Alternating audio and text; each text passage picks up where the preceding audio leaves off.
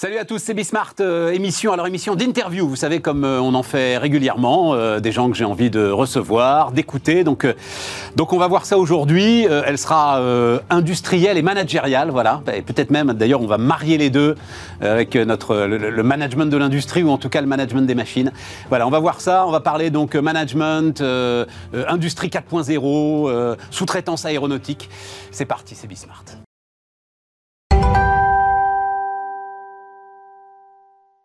Et donc, on démarre avec Damien Marc. Salut euh, Damien.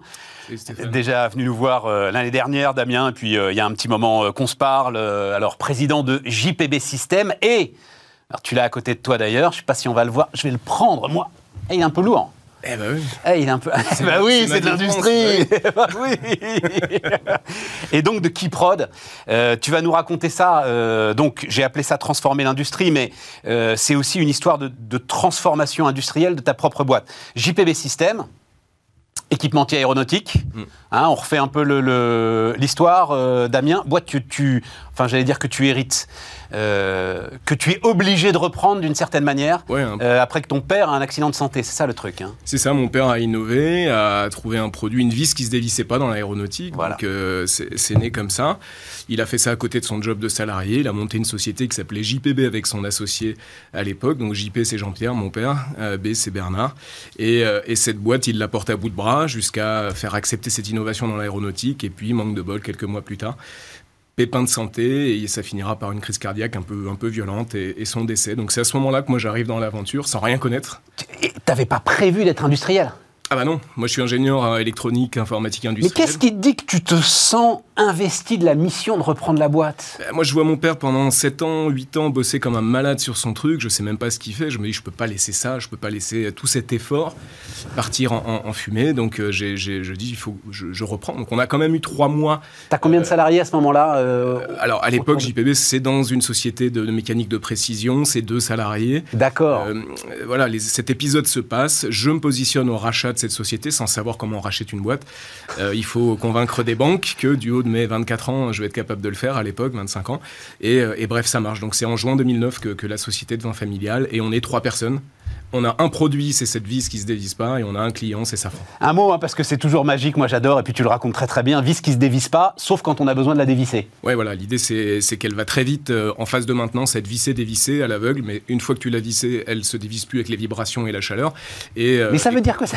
Je veux rentrer dans le détail du truc. Ça veut dire qu'elle reconnaît le moment où il faut qu'elle se dévisse C'est entièrement mécanique en fait, il y a un système qui s'auto-clipse euh, en fait à une partie du moteur, clac, qui vient, qui vient s'engrainer, et puis ça se désengraine tout et il faut un, un, geste bien particulier qui n'est pas provoqué par les vibrations pour. Euh, bah, tu dévises, tu vises simplement. Tu, que tu, tu, viens en fait euh, euh, lutter un peu contre un couple autofreinant que les vibrations seules ne peuvent pas. Ne peuvent pas voilà, c'est ça. Voilà, ça part de là. C'est, mais c'est, brevet mondial, ça Oui, brevet mondial.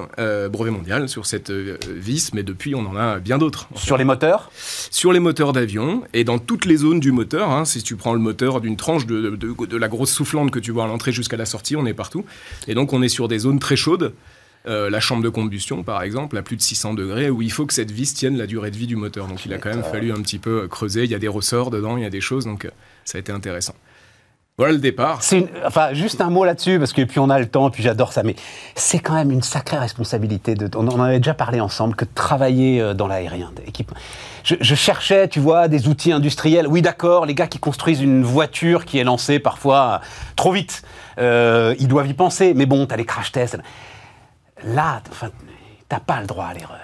Ah bah non, une, bagnole, grosso modo, tu te gares sur le coin de la route. Oui, ou même si elle va se cracher, bon, tu as, tout un tas de systèmes qui euh, permettent de protéger le conducteur. Aéronautique, il y a un peu plus de sûreté. Et nous, aussi simple soit-elle, cette vis, hein, on, vient, on vient en fait obturer des, endroits où il y a de l'air à 1600 degrés Fahrenheit qui s'effige, donc c'est énorme. Si jamais elle venait à céder, euh, c'est un feu dans le, dans le moteur, donc oui, on a des responsabilités, et on se le rappelle tous les jours. Et tu sais, Damien, juste pour finir là-dessus, parce que c'est un souvenir que j'ai, alors euh, ceux qui aiment l'aéronautique se souviendront sans doute d'un spécialiste aéronautique qui s'appelait Bernard Chabert, je sais pas si...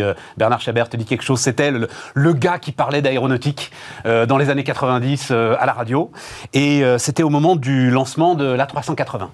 Et il nous avait dit, je travaillais à Europe 1 à l'époque, et il nous avait dit, vous savez, les amis, il va falloir réfléchir à la façon dont maintenant vous allez traiter les catastrophes aériennes, parce que les catastrophes aériennes, donc c'était la 380, tu vois, vont devenir majeures. Il y en aura de plus en plus parce qu'il y a de plus en plus d'avions. Ça va devenir presque normal, et il va falloir absolument que vous modifiez, vous, la façon que vous avez bah, d'en faire justement une catastrophe absolument épouvantable. Voilà. Et résultat des courses, il n'y en a quasiment plus, en fait, des catastrophes aériennes. Enfin, les dernières, c'est 737 euh, MAX, je crois, euh, voilà. Euh, ou alors, c'est des accidents qui sont liés à des événements extérieurs. Mais en fait, la sûreté aérienne et la sécurité aérienne, depuis cette époque, a fait des progrès absolument incroyables. Voilà, je voulais juste, je sais pas si euh, tu as toi-même euh, vécu ce. À toute petite échelle, on y participe. Hein, bah, bien sûr, voilà, c'est ça. Donc chaque, chaque acteur de la chaîne y participe et c'est important, on le rappelle souvent à nos salariés, quand ils ont ces pièces dans les mains, que bah, c'est une responsabilité importante. Mm. Euh, alors, comment est-ce qu'on arrive donc, puisque président de JPB System et de Kiprod, qui est ce ce device que euh, tu m'apportes là et qui se plug sur les machines. Hein, euh, c'est ça euh, l'idée. Bah. Comment est-ce que tu passes de l'un à l'autre? Raconte un peu le, pivot que tu as fait. Moi, moi, je reprends la boîte, on est en juin 2009. J'ai un seul objectif, il est assez voilà banal, mais c'est de dire papa, si de là-haut tu me vois, je veux te rendre fier. Et donc, comment on fait pour développer cette boîte? L'idée qu'il en avait, nous, c'est de se développer à l'export et de se développer dans l'innovation. Voilà. Et, euh, et, moi, je sais faire ni l'un ni l'autre. Voilà. je, suis, suis pas mécanicien, je suis pas, j'ai pas fait une, école de commerce, donc on fait tout ça sur le bon sens. Je m'entoure de gens qui savent mieux faire les choses que moi.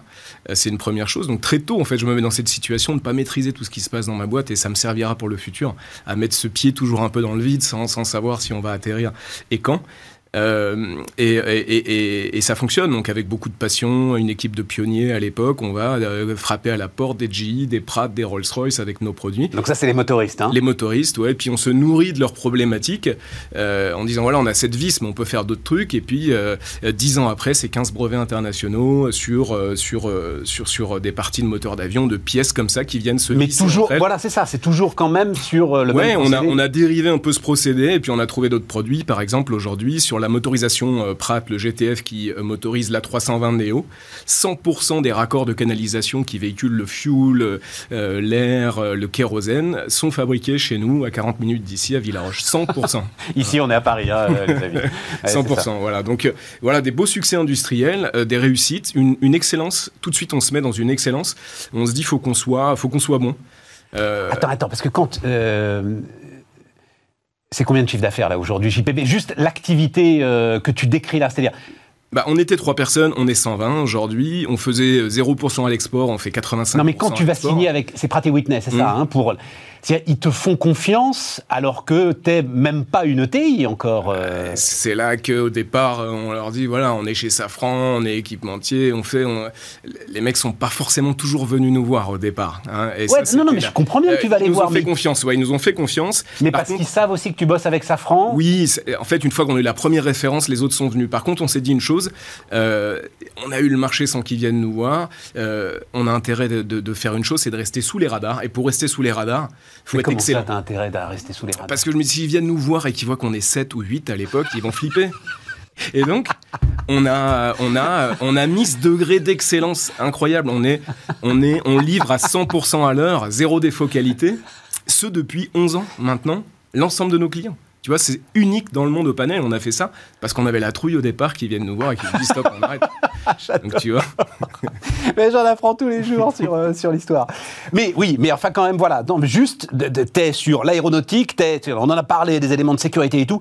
Il y a pas, c'est pas parce que t'es une petite taille que euh, ces marchés-là euh, te sont fermés. On en parle régulièrement. Je ne sais pas si tu connais Jean-Charles Samuelian, aujourd'hui à la tête d'Alan, mais qui avait fait explicite, c'est-à-dire ils sont à deux, ils sont un peu comme toi, ils vont dire on va faire, on n'y connaît rien, mais on va faire un siège d'avion ultra léger.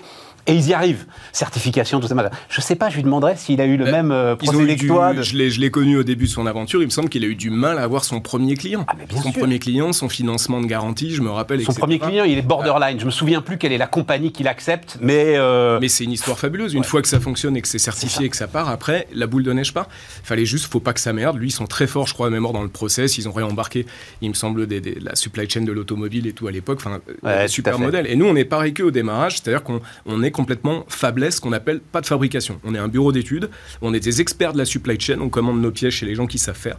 Et c'est comme ça que ça démarre notre aventure. Un peu Bon. Faire un parallèle sur leur modèle. Maintenant, euh, donc, tu disais combien de personnes aujourd'hui? 120 100, Un peu plus de 120. Bon, comment est-ce que tu arrives à Kiprod bah, à un moment donné, dans cette success story, tu te fais presque ensevelir de commandes. Euh, euh, il, faut, il faut fabriquer, il faut fabriquer à l'heure, comme je te le dis, ça nous a mis une pression d'enfer.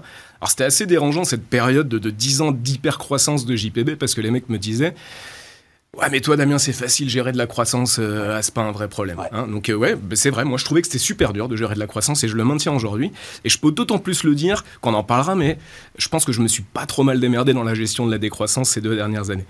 Euh, donc voilà, et ça, ça, a été un vrai problème. J'ai pas pu dormir plusieurs fois, pas pour les problèmes que j'imaginais. J'imaginais que j'allais avoir des problèmes avec mes banques, trouver des sous, trouver des clients. Finalement, ça, ça n'a pas été le plus compliqué. Plus compliqué, c'était de constituer une équipe. Sur 120 bonhommes, on a recréé en partant d'une feuille blanche des équipes complètes. R&D, supply chain, euh, euh, logistique, fabrication, au fur et à mesure, prototypage, assemblage. Tout ça, il a fallu le faire. Et puis les plus gros problèmes, c'était comment fabriquer toutes ces pièces. Maintenir la cadence. En fait. Maintenir la cadence, sachant que mon modèle commençait un petit peu à être fragile. Parce que mes, fournisseurs me disaient, Damien, fais gaffe, ça va trop vite, euh, nous, on va pas suivre la cadence. Mais, et tu peux pas dire stop aux clients euh, à ce moment-là? Ah bah non, ah bah non tu es engagé souvent avec des produits uniques au monde euh, à livrer le marché que tu as gagné. Si tu livres pas ta petite pièce, là, c'est un A320 à la fin qui sort pas des lignes. Ah Donc... Donc on a dû euh, très tôt se poser la question de comment est-ce qu'on fabrique et c'est là que l'idée est venue de le faire en France mais pas à n'importe quel prix, pas n'importe comment. Et on a installé notre usine, qui est vue aujourd'hui comme un modèle euh, de l'usine du futur, non pas seulement par nos confrères français, mais également par nos clients étrangers. Ils nous disent, Damien, tu as, 10 ans d'avance. Usine 4.0, euh, ultra pilotable, voilà. Mais alors, Keystone, alors, qui, qui prod? Qui prod? Keystone, c'est pas mal aussi, mais qui prod? euh, euh, euh, Qui prod, ça vient comment? Ça vient du fait que la French Fab, et tu m'avais reçu à l'époque pour ça en 2017, né, dit les gars, soyez fiers d'être industriels, ça tombe bien, moi je l'étais, soyez innovants, engagez-vous à vous digitaliser, et entraidez-vous, recevez des jeunes. Donc nous, ça faisait un moment qu'on faisait tout ça. Il y avait peut-être que la partie entraide qu'on faisait pas, pas, pas forcément. Du coup, je dis comment je peux la faire? Ben, Je vais ouvrir mon usine à tous les chefs d'entreprise qui veulent l'avoir et qui se posent la question de qu'est-ce que c'est une usine du futur. Ben, ils vont venir voir chez moi ce que c'est. Et depuis 2017, euh, j'ai reçu des euh, centaines, je pense, de chefs d'entreprise dans mon usine. Euh, c'était presque devenu une activité principale un moment donné que j'ai freiné parce que c'était n'importe quoi. sauf que ça, ça m'a alimenté en, dans une problématique, c'est que tous les mecs voulaient aller à cette époque vers l'usine du futur, mais ils savaient pas par où commencer, ils savaient pas le faire. ce qu'ils voulaient, c'était comme moi, être capable de piloter leur usine à partir de leur smartphone. Et donc, la euh, grande idée, c'est de connecter les machines. Exactement. Et le problème de connecter les machines, c'est que euh, globalement, ceux qui fabriquent les machines te répondent bah, c'est simple, il faut changer les machines. Soit tu changes tes machines parce qu'elles sont trop vieilles, soit quand tu as des machines neuves comme nous on avait, eh ben, tu as trois ou quatre langages de communication à interconnecter ensemble parce que c'est pas unifié. Même les machines neuves Même les machines neuves. Ouais, tu pas, pas encore un protocole euh, qui existe euh, de, partout. C'est un, exemple que je donne souvent, mais ça me rappelle, les, euh, dans les années 94, je crois, j'ai eu mon premier ordinateur.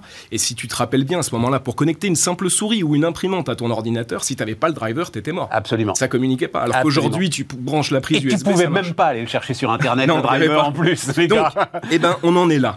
On en est là dans l'industrie aujourd'hui, c'est-à-dire que il bah, n'y a pas les drivers. Donc soit tu les écris, soit tu trouves euh, d'autres choses. On est en train d'écrire les drivers, hein, ils vont sortir dans, dans 10-15 ans, tout ça sera euh, ultra connecté et, ça sera unifié. Mais aujourd'hui, ça ne l'est pas et c'est comme ça qu'est né Kiprod. Il y a ça, mais il y a aussi, parce que je me gourre pas, il y a aussi tout un tas de... Enfin, il y a énormément d'industriels qui ont quand même un stock de machines, on va dire, efficaces, et ils veulent trouver un moyen, en fait, de les rendre connectés, euh, ces machines. Voilà. Tout à fait. Et c'est là qu'est née l'idée de Kiprod. On s'est dit, nous, finalement, toutes les usines, euh, qu'elles soient en Inde, en Chine, euh, au Japon, en France, au Pakistan, qu'elles aient des machines de 40-30 ans ou les dernières générations des machines, elles ont un langage commun.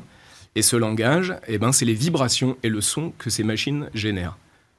Voilà. Et en fait, si tu regardes un atelier, l'opérateur, il écoute sa machine. c'est ce qu'on m'a raconté. Il l'écoute. Et donc, raconté souvent. L'idée de Kiprod, elle est née là-dessus, de dire, eh ben, on va faire un device, un truc que tu poses sur la machine, avec toutes les technologies d'IA aujourd'hui, de deep learning, de machine learning, on va apprendre très vite ce que fait la machine, et on va te dire sur ton smartphone, l'efficacité de ton atelier, est-ce que tes machines tournent ou pas, quelle est la cadence réelle en temps, et tout ça en temps réel Et donc c'est ce boîtier là que tu as dans les mains aujourd'hui. Voilà, donc je suis très fier de t'amener dans les premiers objets de la série. Donc ça a été un parcours du combattant pour en arriver là. Qui fait l'électrocardiogramme de la machine, enfin un cardiogramme ou encéphalogramme, j'en sais rien, mais qui écoute les battements de son cœur, quoi. Voilà. Hein. C'est un device tout simple, euh, hyper bon. On a voulu le faire joli. Alors là, il est éteint, mais quand il est allumé, il a un beau halo de lumière. il a un bel écran tactile. Quand on a créé ce truc-là, j'ai emmené mes équipes faire la foire d'Hanovre en Allemagne pour qu'ils voient un peu euh, déjà si ça n'existait pas ce truc-là, et ça n'existait pas. Ensuite, on s'est dit, putain, mais tout est assez moche dans l'industrie, les solutions et tout. On dirait que c'est daté euh, d'il y a 10 ans, 15 ans. Et donc, on, est, on a filé au CES de Las Vegas et on a dit, putain, c'est ça qu'il faut. C'est ce design, c'est ces softwares, c'est cette connectabilité.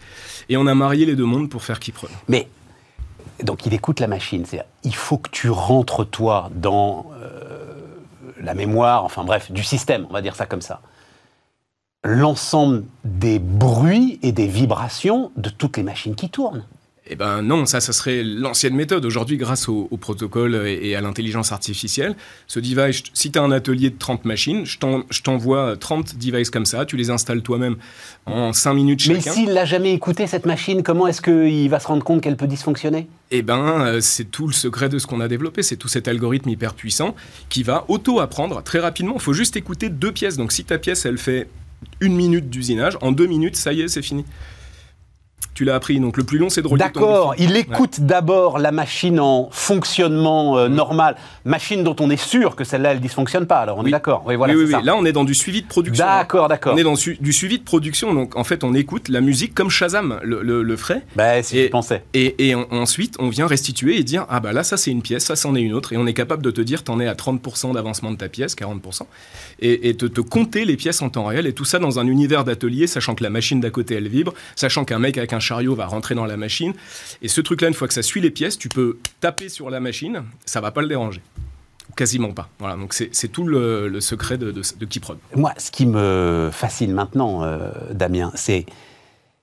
Alors, euh, donc ce produit-là, il est magnifique. J'imagine que tu as dû t'arracher les cheveux euh, avec crise de composants, etc. Enfin bref, tout ce qu'on raconte aujourd'hui sur l'électronique pour le faire. Ça n'a pas dû être simple. Hein, non, non, non, on est en plein dedans. Là. Et tu es en plein dedans. JPB, ça tourne.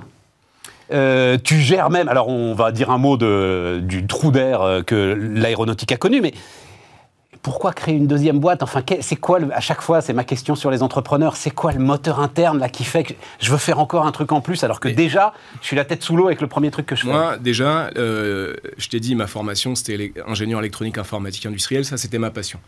Euh, la vie fait que j'ai pas pu m'éclater dans ma passion. J'ai repris la boîte de mon père, ah. je l'ai développée. Aujourd'hui, ça, ça, ça, a généré une activité qui était euh, rentable. J'ai réinvesti l'ensemble des bénéfices de cette activité dans son développement. Donc là, je te parle de ce produit, mais on a un autre produit qui a été breveté ces derniers mois, qui est une rondelle connectée. Ça, c'est dans la partie JPB. Euh, tu la glisses dans un assemblage, tu approches ton téléphone et ça va te dire si ta visserie est bien serrée ou pas, sans outils, sans rien. Cette rondelle connectée, aujourd'hui, client de lancement, Airbus Hélicoptère, euh, on vient leur faire gagner deux jours et demi de maintenance euh, sur une maintenance qui font toutes les 500 heures, pour te donner une idée. Ça, ça vient du fait qu'ils nous ont soumis ce problème et on a dit, OK, on va le régler. Voilà, boum. Et un nouveau produit qui nous ouvre des perspectives énormes. Pourquoi on a diversifié dans tous ces secteurs? Ça pourrait paraître un grand écart incroyable. Finalement, il y a un fil conducteur, c'est cette, cette aventure humaine avant d'être industrielle qui nous a donné envie de faire ces choses-là. Et puis, mon activité première, elle était hyper, et elle l'est toujours d'ailleurs, hyper dépendante de l'aéronautique. Même s'il n'y avait aucun indicateur que c'était la mauvaise pioche. Ouais. C'est pas la mauvaise pioche, mais enfin, on va le dire. Mais, euh, voilà, c'était un moteur extraordinaire et je me suis dit, on ne sait jamais ce qui peut se passer, donc diversifions à travers d'autres activités, ouvrons-nous. Là où c'était pas évident sur nos produits de base, avec ce que je viens de te décrire, que ce soit qui produit cette rondelle connectée, on s'adresse à des tas de nouvelles industries. Bien sûr. Donc voilà, c'était ça l'idée première tu te désectorises. Je sais pas si, voilà, je fais le néo tu te désectorises. Bon, mais alors, euh, mauvaise pioche non pas mauvaise pioche, c'est-à-dire, alors, euh, on en a discuté avant, n'était pas concernée, mais quand même, je, tiens à le dire, mais je reparlais, euh, Anne-Charlotte Frédénucci sera avec nous tout à l'heure, peut-être qu'elle, elle est un peu plus concernée, mais je crois pas non plus. Mais les équipementiers aéronautiques, là, je lisais ça très récemment, sont dans une situation assez incroyable, où en gros, tu as deux gros donneurs d'ordre, on va dire ça, les avionneurs et les motoristes, mm. et a priori, ils sont pas d'accord sur justement la montée en cadence. Airbus est très très optimiste, et Airbus pense en 2021, 2022, fabriquer davantage d'avions qu'en 2019. Et donc les équipementiers, bah, c'est exactement ce que tu décrivais. C'est-à-dire, à ce moment-là, c'est allez-y les gars, mettez-vous en ordre de bataille, il faut produire. C'est ça. C'est la chaîne qui redescend mm. et la pression sur les équipementiers en disant, il faut que vous soyez capable euh, de faire, j'en sais rien, 62 avions, on va dire ça comme ça, euh, en, en 2022. donc ça veut dire que ça repart très très fort quand même là. ah oui, oui, j'étais sûr qu'on a eu un stop très fort là pendant ces deux ans.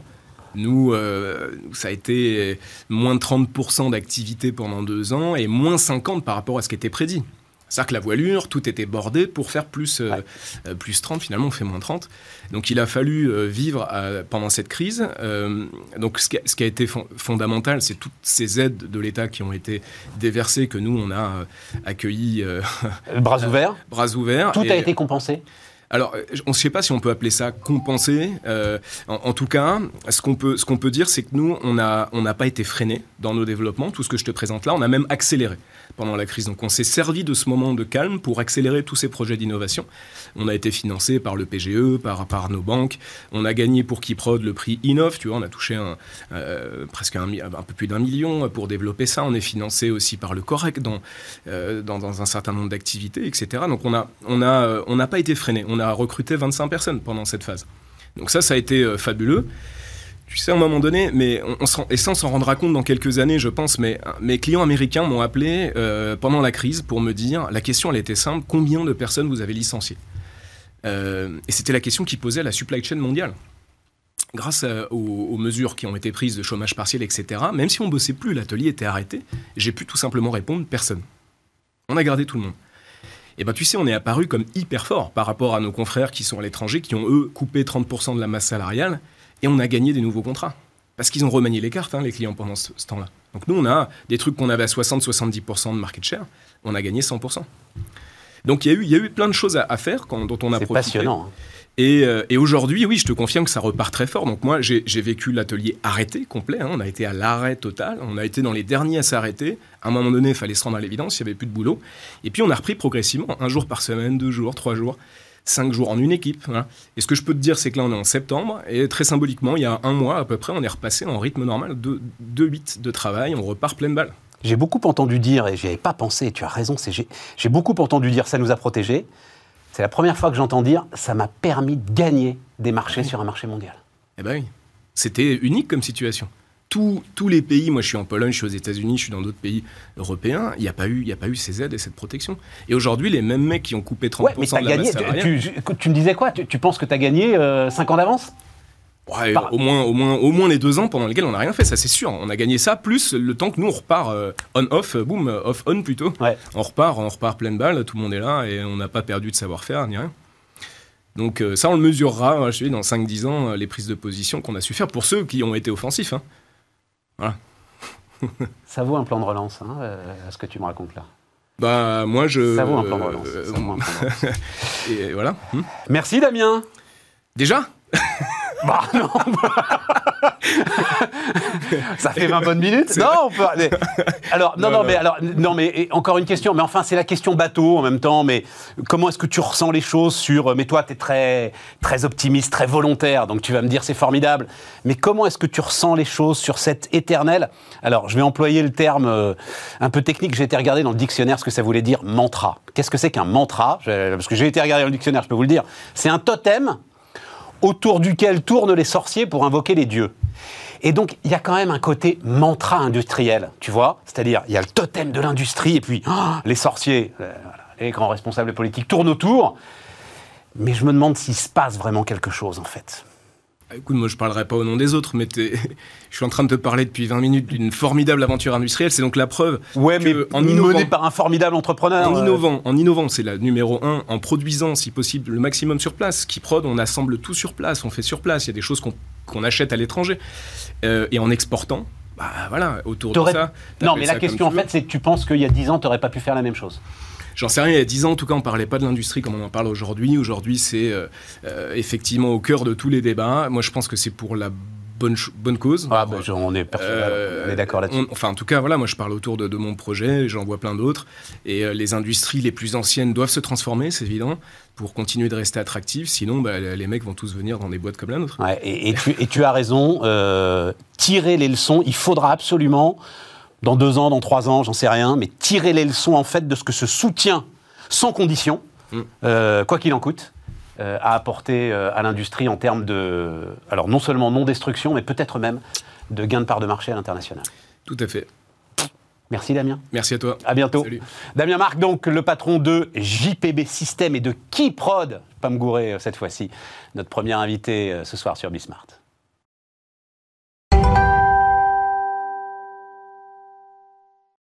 On repart les amis et on repart avec Luc Breton. Salut euh, Luc. Bonjour Stéphane. Tu viens nous voir très régulièrement pour discuter de l'actualité euh, économique euh, du moment, mais là c'est pour discuter de ton activité Luc. Donc associé Mandarina et organisateur du Next Generation Enterprise Summit. C'est ça.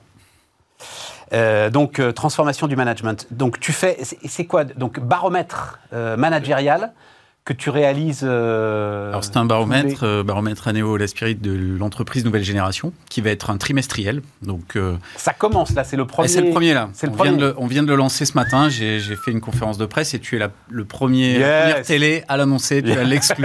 non mais vraiment. Après, la question à chaque fois c'est est-ce qu'il y a d'autres télés que ça peut intéresser Tu vois le truc? Peut-être. En tout cas, on est très très fiers, mais voilà. Non non, mais pour, pour, répondre tout de suite à cette question, oui.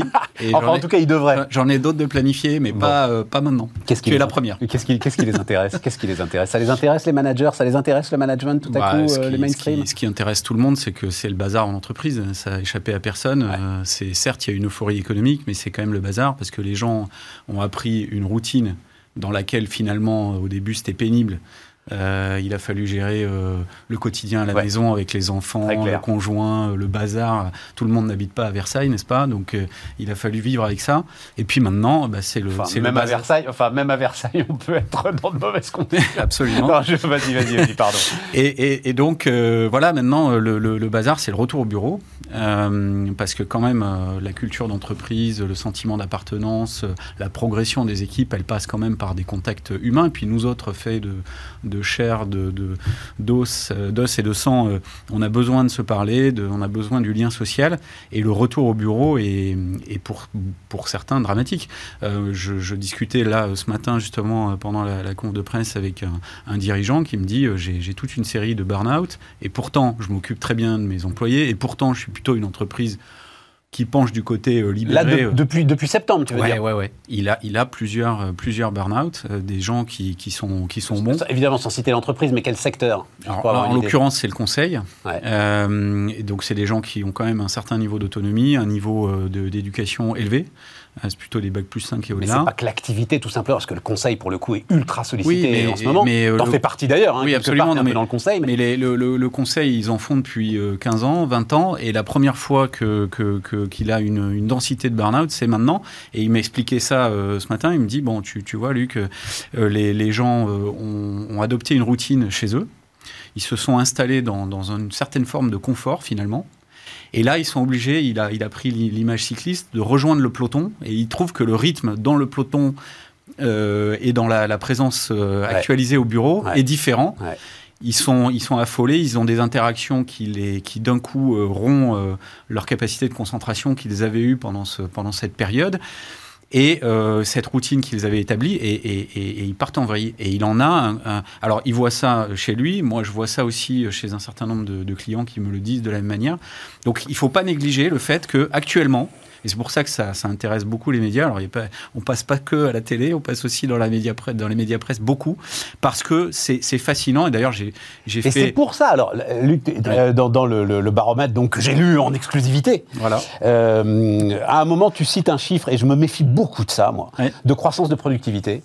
Alors, c'est un chiffre Microsoft hein, euh, que tu cites. Euh, hausse, en plus, c'est considérable. Quoi. Enfin, 17% de hausse de productivité, c'est pas possible de toute façon. Donc, mais même de hausse de productivité, tu es en train de me décrire en fait euh, le résultat de cette hausse de productivité, elle est absolument pas durable. En absolument. Mais voilà. c'est une productivité pour un certain type de tâche, pour une certaine typologie d'activité. Et dans une certaine euh, euh, situation temporelle qui ne peut pas durer. C'est pas possible. Qui n'est pas, qui n'est pas durable. Absolument. Et donc, si tu veux le, augmenter sa productivité parce que tu es capable d'enchaîner euh, deux fois plus de réunions euh, visio euh, qu'avant, où il fallait se balader dans les salles ou, ou, se déplacer chez les clients, enchaîner la productivité parce que tu travailles en, en live sur des réseaux sociaux d'entreprise ou des documents coéditables c'est une forme de productivité, mais elle est tout à fait, elle lamine dans le même mouvement la productivité qui fait euh, la sérendipité, la capacité de créativité, l'expression de l'intelligence collective qui a été démontrée par des travaux de recherche,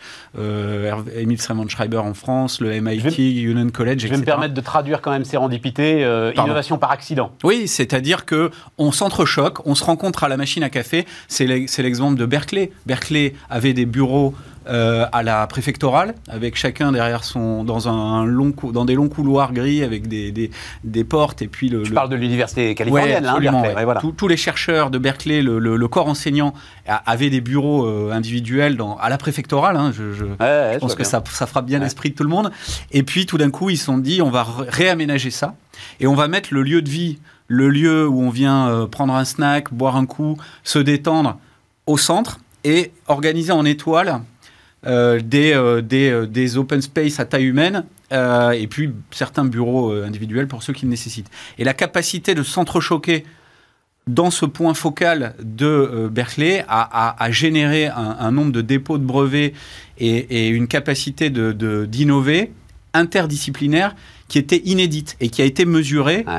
et donc, l'impact du lieu de travail et de la façon dont on se, dont on se touche, dont on se choque, dont nous autres euh, êtres humains, êtres sociaux, on, peut générer cette sérendipité parce qu'on est détendu, on boit un café, on parle de ce que l'on fait, et deux matières, deux, deux, deux spécialités, deux expertises se rencontrent elles n'auraient jamais dû se rencontrer, ça n'était pas prévu, il n'y avait pas de réunion planifiée pour ça, et bam, il y a quelque chose qui naît là, qui est magique, qui est extraordinaire, et c'est ça la capacité humaine euh, extraordinaire, inimitable, et l'intelligence artificielle. Tu as, dirigé, as dirigé le Technocentre d'Orange, euh, j'imagine que tu avais mis, euh, tu en parles avec tellement de précision et de passion que tu avais mis ça en place, tu peux mesurer vraiment l'efficacité de ce que tu décris là, euh, Luc? Alors ça, ça, nécessite des périodes de temps quand même suffisamment longues eh parce que l'innovation c'est pas euh, mathématique, c'est pas instantané. Euh, les, les, réunions en visio, les, documents coditables, donc les chiffres de Microsoft que, que, que, tu reprends, effectivement ils sont assez instantanés à, mesurer, mais la, la qualité de l'innovation qui est générée c'est pas ça. Et effectivement on l'a mesuré.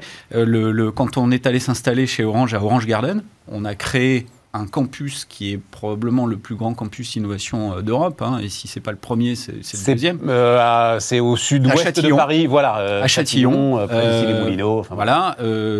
donc il y a, y, a, y a, de la place pour des milliers de, de chercheurs, d'innovateurs, d'ingénieurs, de, de, de, marketeurs et de designers. Et là, on a, on a les, les, fameux open space, mais qu'on a su organiser. Alors, chez Google, ils appellent ça les pods, c'est-à-dire tu peux reconfigurer des équipes agiles des petites équipes agiles, euh, donc cellulaires, hein, on, en a déjà parlé ensemble. Et puis, tu peux avoir plusieurs grappes d'équipes qui travaillent sur une macro-innovation. Tu es capable de reconfigurer ça euh, très très vite. Enfin, très vite, c'est-à-dire, euh, tu lui mets pas six mois, quoi. Tu, tu, peux reconfigurer tes bureaux. Et là, effectivement, tu vois ce que ça, ça produit. Et quand tu mets les gens par thématique sectorielle, euh, en proximité. D'ailleurs, les coworking font exactement ça. Hein. Si tu regardes maintenant, il y a des coworking qui se spécialisent sur, sur des secteurs, qui disent bah oui, moi je fais un coworking plutôt sur la santé, euh, plutôt sur l'éducation, plutôt sur les transports, sur l'industrie euh, aéronautique, etc. Tu veux dire les, les, les... j'allais dire les promoteurs immobiliers, ils sont pas tout à fait promoteurs immobiliers, mais les, loueurs d'espace, exactement, Régus et autres, ils font ça maintenant par secteur. Ils sont en train de thématiser les, les, pour que ça s'entrechoque, pour que tu aies pas juste ton bureau super bien euh, configurable avec la clim qui fonctionne, un, standing et un design donné, mais que à la machine à café, je reprends l'exemple de Berkeley, tu rencontres quelqu'un qui est dans le même secteur que toi, qui co-innove sur une externalité de ce que tu fais toi, et 1 plus 1 égale 3, on le sait tous quand on est entrepreneur, et ça, ça fonctionne. Et c'est euh, c'est aussi comme ça que les VC veulent investir. Ils, veulent investir sur des sujets qu'ils maîtrisent et ce qu'ils essayent de faire, et puis on le voit aussi avec le Galion Project, qui est une, une association d'entrepreneurs, il, il, y en a plein qui font ça, c'est faire des liens entre euh, personnes qui sont sur les mêmes grappes d'innovation. On va parler de grappes d'innovation euh, en révolution industrielle, on est, on est là-dessus. Et ça, ça fonctionne, c'est ça la, la nature et donc, humaine Tout ça pour dire que euh, le retour au bureau est une nécessité pour toutes les entreprises. Voilà. Alors, il y a, tu viens de décrire. Il y, y, a un chiffre euh, qui, qui, paraît dans notre baromètre euh, Anéo Spirit NextGen qui est 79,2%, donc 4, disons 80%. J'adore 79,2. J'adore. Des, euh, des, euh, des, interrogés disent voilà le retour au bureau sous une certaine forme est crucial. Voilà. Donc c'est quand même pas, euh, c'est quand même pas anodin, c'est massif. Et ce retour au bureau, par contre, il ne, il ne, euh, il ne lâche rien à la nécessité d'avoir de la souplesse dans les formes de travail. C'est-à-dire que si euh, tu bloques maintenant, c'est pour ça que j'ai fait un papier récemment qui est euh, Le management est mort, vive le management. C'est-à-dire que le management d'avant, il, il, il Ouais, mais enfin, ça, je l'ai entendu euh, dix fois depuis 15 ans, le management de justement, 20 ans oh justement, mais donc le, le, le Covid, aujourd'hui, a, a, a, a imprimé le fait que cette souplesse, elle est plus négociable et tu as un certain nombre de, de, salariés qui vont, qui vont, qui vont changer d'entreprise si, euh, si, cette souplesse n'est pas là. Donc, euh, alors tu parles, et on va en parler, situation d'hyper-choix. 47% des dirigeants envisagent trois jours minimum par semaine de télétravail. Trois jours Alors ça, c'est les, les salariés. Alors les dirigeants sont, sont, sont pas loin. Mais non, c'est les dirigeants, j'ai, je l'ai repris dans ton... D'accord. Alors, parce qu'on a les deux chiffres. Ouais, tu parles des dirigeants. Oui, oui, moi c'est les dirigeants. C'est les dirigeants parce que euh, on avait fait au printemps un grand sommet HR. Euh, et en gros, les gars disaient, je me souviens notamment du DRH de Schneider Electric, qui est un type mhm. extraordinaire, mhm. qui disait, moi, je me battrais sur deux jours max. Il disait il y a une forme de frontière entre deux jours et trois jours. Absolument. Bon, bah, visiblement, cette frontière, elle est en train de tomber. Bah, les salariés, et, clairement. mois plus tard, les gars, ils disent, les dirigeants disent trois jours minimum. Alors, les dirigeants, euh, là, dans ce que tu lis, c'est ce qu'ils imaginent qui va venir. Ouais. C'est pas forcément ce qu'ils souhaitent. c'est ah, ce qu'ils imaginent. C'est ce qu'ils anticipent, en tout, cas. Exactement. Et comme les dirigeants sont des entrepreneurs, c'est des gens très pragmatiques et qui se cachent pas euh, derrière, euh, derrière un masque. Et les, les, les, salariés, de la même manière, ils attendent le trois jours. Et le trois jours, il a cela de tout à fait euh, tellurique pour l'organisation, d'une de, magnitude incroyable, c'est qu'il change tout. C'est-à-dire que à un jour, en gros, euh, bah, euh, business as usual. Non, non, mais je comprends. Il se passe rien. À deux jours, ça déséquilibre quand même déjà pas mal parce qu'il faut trouver les temps communs, il faut pouvoir continuer à, se voir.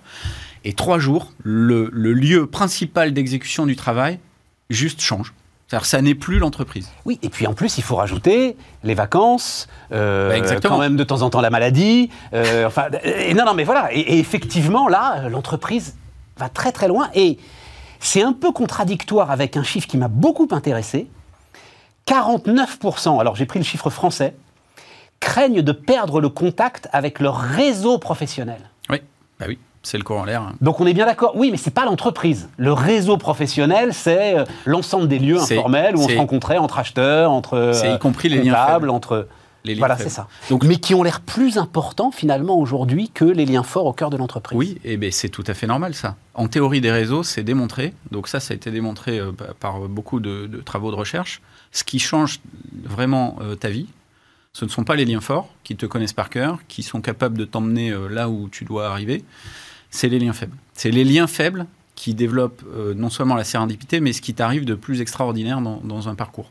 Et donc ce sont les liens faibles qui changent les trajectoires, qui, qui amènent la disruption. Alors regarde où je veux t'emmener, euh, Luc, parce qu'il y a un autre chiffre qui me passionne depuis euh, septembre, chiffre du taux de démission aux États-Unis.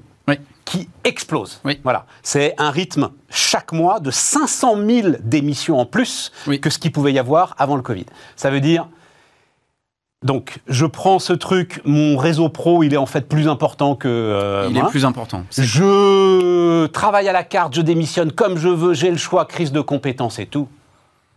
L'entreprise a un problème. C'est le bazar, c'est ce que je te disais.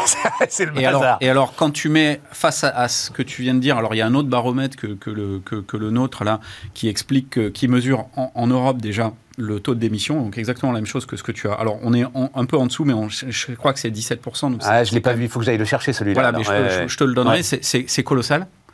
Euh, mais il est paru, euh, je crois, euh, hier, donc voilà, il est, il est tout frais. donc, on voit la même chose avec un petit peu de retard, hein, comme souvent en, Europe. Euh, et, le, pendant de ça, c'est que les, gens, en fait, vont euh, euh, changer, de, changer de, job, hein, vont, se... vont trouver l'entreprise. Vont, vont, trouver des missions qui, qui les intéressent et, se recentrer sur des employeurs qui proposent justement cette flexibilité, la mission, le sens, euh, très important, euh, et qui vont avoir les attributs des entreprises de nouvelle génération. C'est pour ça que aujourd'hui, moi, mon, téléphone ne cesse de sonner parce que les, directions sont désemparées. Alors, il y a la direction générale et les RH qui disent qu'est-ce qu'on doit faire Qu'est-ce qu'on doit faire Quelles sont les règles qu'on doit imposer En deux minutes, qu'est-ce qu'on doit faire bah, pour Les grandes lignes bah, Moi, ce que je préconise, hein, c'est de donner des règles claires euh, si possible de les co-construire, parce que ça évite qu'elles soient euh, perçues comme imposées par la direction de façon euh, verticale. Mais typiquement, si c'est du deux jours, bah, le dire clairement. Si non, mais ça va plus loin que le télétravail quand je démissionne. Ça va bien plus loin. Ça, va plus loin. Non, non, non, sortons du télétravail. Il y, a, y a quoi? Alors, chez Talentsoft, ils disent c'est simple, il faut que le manager devienne coach maintenant. Oui, bah, euh, c'est coach de ces équipes. C'est tout, euh, c'est tout, c'est toutes les caractéristiques des entreprises nouvelle génération. Hein, donc je, je, vous les redonne euh, rapidement. Donc on a, on a interviewé 250 leaders dans 30 pays. On a fait ce livre l'entreprise nouvelle génération. Et ce qu'on ce qu'on s'aperçoit, c'est que les traits communs, donc c'est le sommaire du livre, c'est les traits communs, c'est les équipes veulent de l'autonomie et de la responsabilité.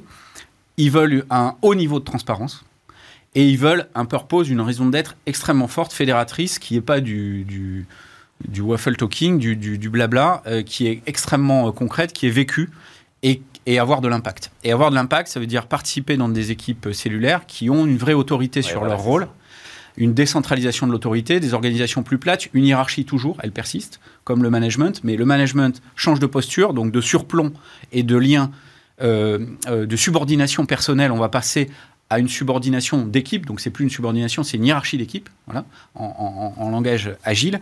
Et puis un, le, le, manager qui devient un leader, soutien de ses équipes, donc servant leader, et qui donne la vision et qui enlève les cailloux dans la chaussure. Et ce qui est super important là dans ce que tu as dit, c'est cette histoire de sens qui, euh, euh, bon, à un moment ça devient une tarte à la crème. C'est pas de la morale telle que tu le dis là, non, c'est juste participer activement à la marche de l'entreprise. Oui. Je sais quel est mon rôle, je sais ce que j'y fais. Quand je rentre chez euh, moi le soir, est-ce que je peux expliquer en quoi j'ai eu de l'impact sur euh, euh, la réalisation de mon entreprise voilà. et, et, sur ce qu'elle amène dans, dans la société ou auprès de ses clients? Voilà. Est-ce que je suis capable de le décrire? Voilà. Je pense qu'aujourd'hui, si, si, c'est le cœur de la crise si ça qu'on décrit là. Si les auditeurs se posent cette question, je pense qu'il y en a beaucoup, et, en particulier ceux qui sont dans, dans, dans des grands groupes ou, ou des organisations complexes, qui sont embarrassés à répondre ça ou qui, qui, qui, le savent très bien en fait depuis longtemps, qui l'intériorise euh, tripalement et qui. Euh, Juste pour finir, euh, Luc, j'avais alors j'avais mis, et je sais plus quels sont les chiffres.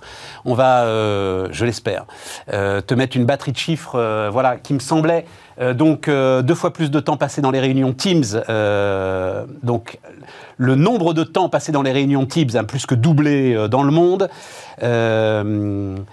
L'utilisateur moyen de Teams envoie 45% de messages, chats en plus par semaine. Enfin bref, c'est ça, c'est justement ce dont il faut sortir. On est bien d'accord. L'ensemble de cet euh, hexadéluge. Euh, et ça, c'est de la folie. Euh, et donc, c'est l'excès aussi de, numérique dans les organisations et de data. Euh, alors, il est totalement indispensable, hein, sinon les, talents s'en vont aussi. Si voilà, c'est ça. les outils up-to-date. Mais ça, c'est le résultat du confinement et le sujet, c'est d'en sortir à grande vitesse. Le résultat du confinement, c'est le sapin de Noël des notifications euh, qui euh, rend impossible toute espèce de concentration et de travail qualitatif ou créatif. Et c'est la raison du retour au bureau raisonné qui doit être managé.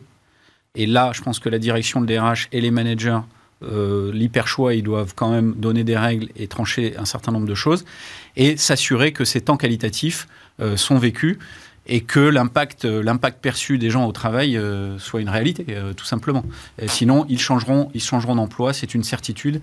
Et aujourd'hui, la, la, la, frénésie économique va permettre ces mouvements. Et moi, je pense que c'est une excellente chose, cette fluidité du marché de l'emploi et ses capacités de bouger, parce que ça va accélérer la transformation by design, par, par conception même des organisations, vers des organisations qui ont un management qui n'est plus archaïque, qui est cellulaire, qui est agile à l'échelle, qui décentralise l'autorité et qui permet à chacun d'être un intrapreneur, d'être en autorité, en responsabilité sur ses rôles. Je fais une boulette, c'est de ma faute. Je réussis, c'est grâce à moi. Et je le fais avec un collectif de pairs pluridisciplinaires dans des petites équipes qui sont en charge.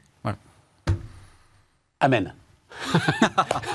Luc Breton avec nous. Euh, on retourne dans l'aéronautique tout de suite.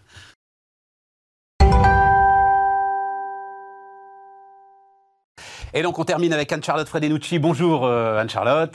Merci de, revenir nous voir. la présidente de Ametra, euh, donc industrie aéronautique, comme je le disais tout à l'heure, mais pas seulement. Hein. vous êtes aussi dans, dans la défense, dans le ferroviaire, dans le naval. J'ai appris ça. Vous étiez dans l'histoire des sous-marins, Anne-Charlotte on était, on est moins maintenant, on est moins. Dans l'histoire euh, des sous-marins australiens, là. Mais Naval Group rebondira, on est, on est confiant. Oui, oui, oui, non, mais j'ai pas de doute là-dessus. Mais j'avais quand même une petite question. Euh, réflexion. Alors, pour le coup, on en parlait aussi euh, avec Damien Marc en, démarrant cette, cette émission.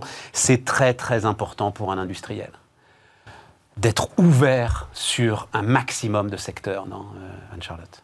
Ah, on en est convaincu. Chez, Ametra, c'est un de nos axes stratégiques de servir à la fois les clients de l'aéronautique, de la défense, du ferroviaire, du naval, du médical, du nucléaire.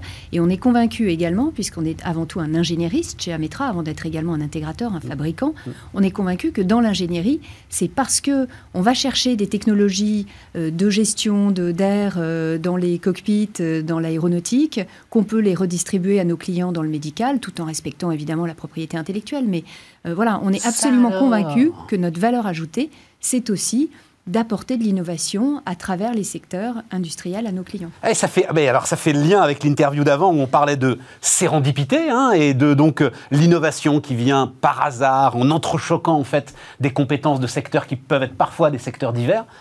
C'est ce que vous vivez en fait euh, Absolument. Chez nous, on appelle ça la cross innovation. Mais cross euh, innovation, bah oui, mais sérendipité, c'est un mot tellement. C'est beaucoup plus joli. Vous avez raison. J'utiliserai ça à partir de maintenant. Mais en même temps, dans la sérendipité, il y, a un côté accidentel. Hmm. qu'il n'y a peut-être pas dans la cross innovation. Non, nous, on a tendance à penser que ce sont les compétences d'Ametra, les expertises d'Ametra qui apportent l'innovation chez nos clients. Je vous remercie de le souligner. Mais quand on travaille avec la défense, il faut qu'on accepte à un moment d'échapper à l'économie c'est de la politique, c'est de la géopolitique.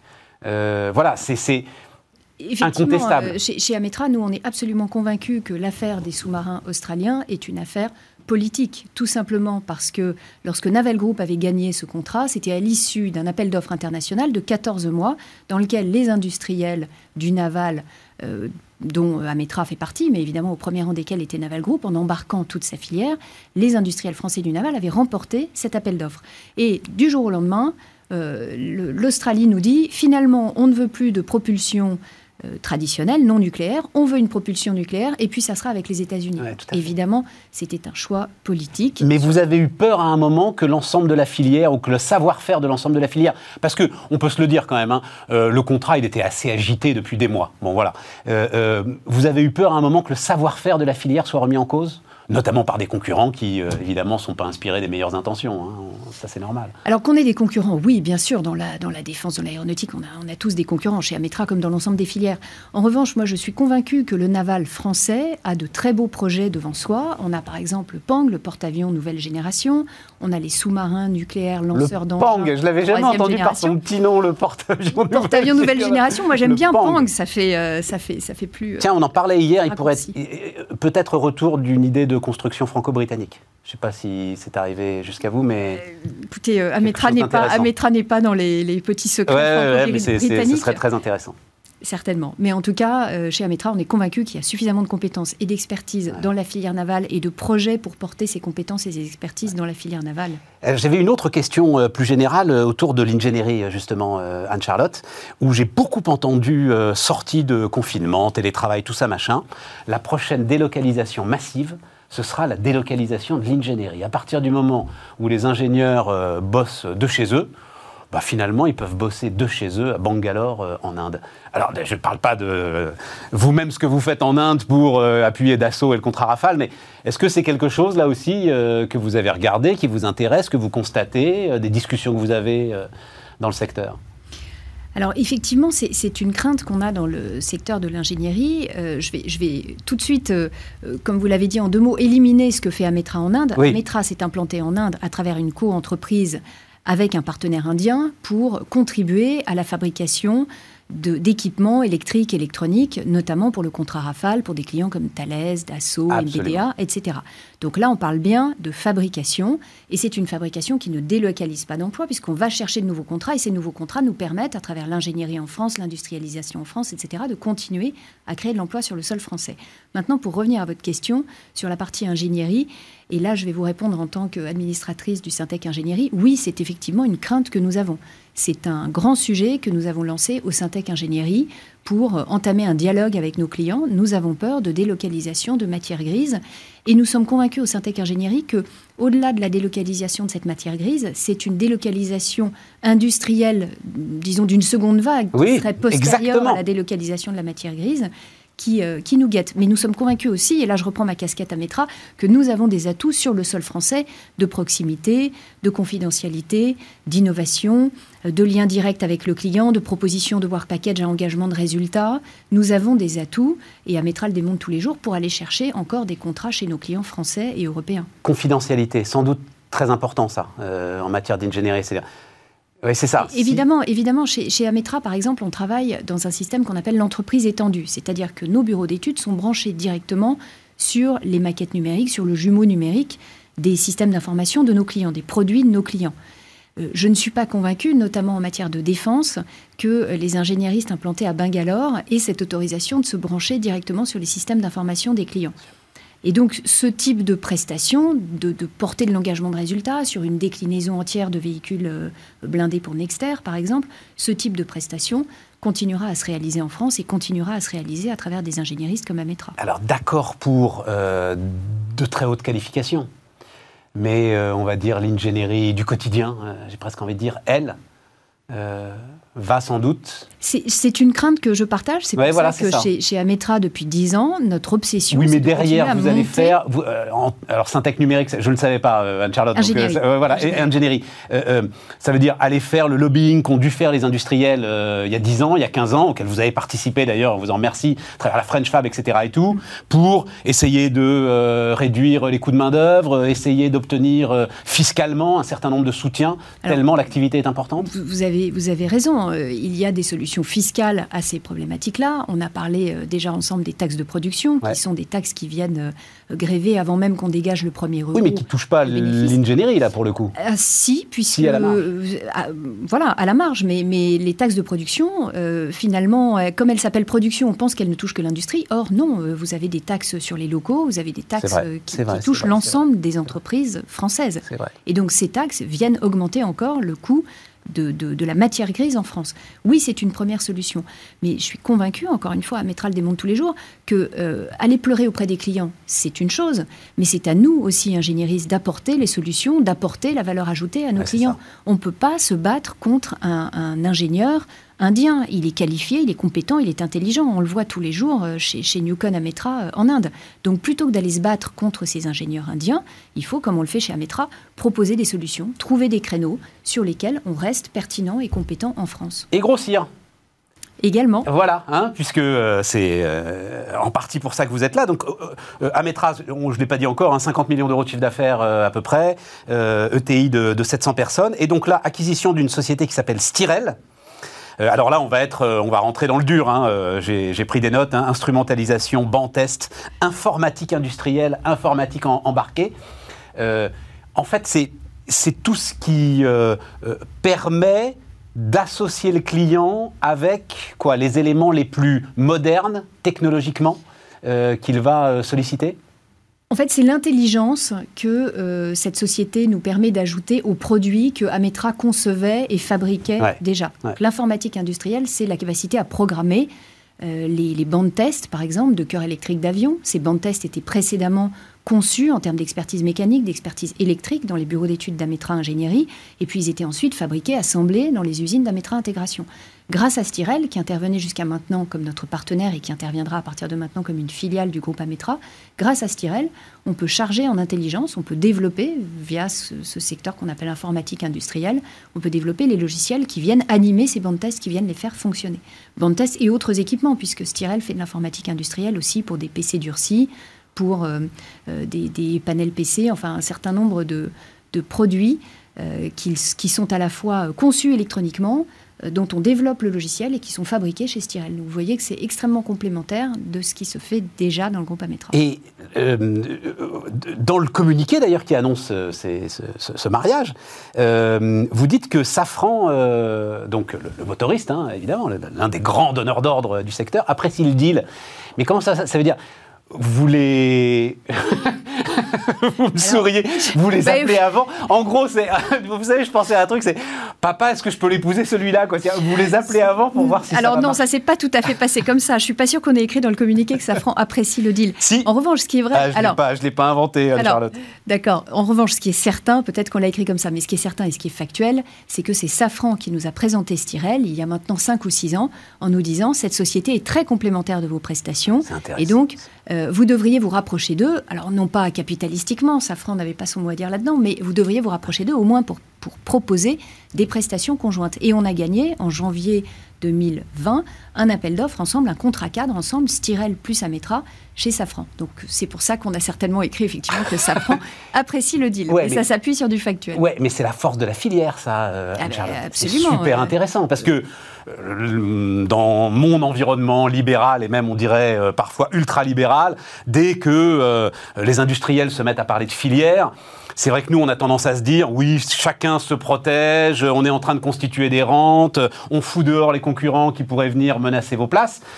Bon, euh, on voit aussi que c'est des choses parfois euh, qui permettent de. C'est quand même pas tout à fait ça, parce que vous savez que chez, chez Ametra, on est... non, Charlotte. Chez, Ametra, on est un membre heureux et convaincu du GIFAS, du groupement des industries françaises aéronautiques et spatiales, par exemple, et on a fait, grâce au GIFAS, de très beaux pas en avant. Je pense à l'accélérateur BPI qui a été monté par le GIFAS. Je pense au programme Industrie 4.0 dans lequel Ametra est partie prenante actuellement. Mais, même ce que vous racontiez sur, euh, il y a un gros contrat Rafale en Inde, bim, Dassault emmène avec lui euh, un certain nombre de ces sous-traitants qui eux-mêmes vont pouvoir commencer à travailler à l'export euh, à partir du moment où ils sont implantés sur le terrain. Je pense que votre pari australien, c'était le même pari d'ailleurs. C'était exactement le même pari dans le cadre de la filière GICAN, dans le cadre de, dans le cadre de la filière navale. Mais en Inde, effectivement, euh, si on a réussi à développer aussi vite notre activité, il y a eu moins d'un an entre la décision et l'ouverture de la fabrication à Hyderabad chez Newcon Ametra, c'est aussi parce qu'on s'est appuyé sur toute la filière. On est allé voir nos clients pour leur demander des conseils, on est allé voir des confrères implantés, pas des concurrents directs bien sûr, des confrères implantés en Inde pour leur demander comment ils avaient fait. On a bénéficié de tout le retour de, savoir de la filière sur l'implantation en Inde. Un dernier mot en conclusion. Euh, euh, bah, Damien, euh, qui était là, me dit en fait le soutien, tout le monde dit le soutien donc, que l'industrie a connu pendant le, le grand trou d'air du confinement, tout le monde dit a permis de préserver les emplois. Lui dit moi c'est beaucoup plus en fait. J'ai gagné des parts de marché à l'export grâce à ce soutien parce que mes concurrents dans le monde étaient beaucoup moins soutenus vous, avez connu la même chose, Anne-Charlotte. Alors, nos emplois n'ont pas augmenté. On a préservé nos emplois. On n'a pas fait de plan social en 2020 et en 2021. Et ça, c'est une excellente chose. En revanche, ce que je constate, c'est que maintenant, on se met à réembaucher énormément.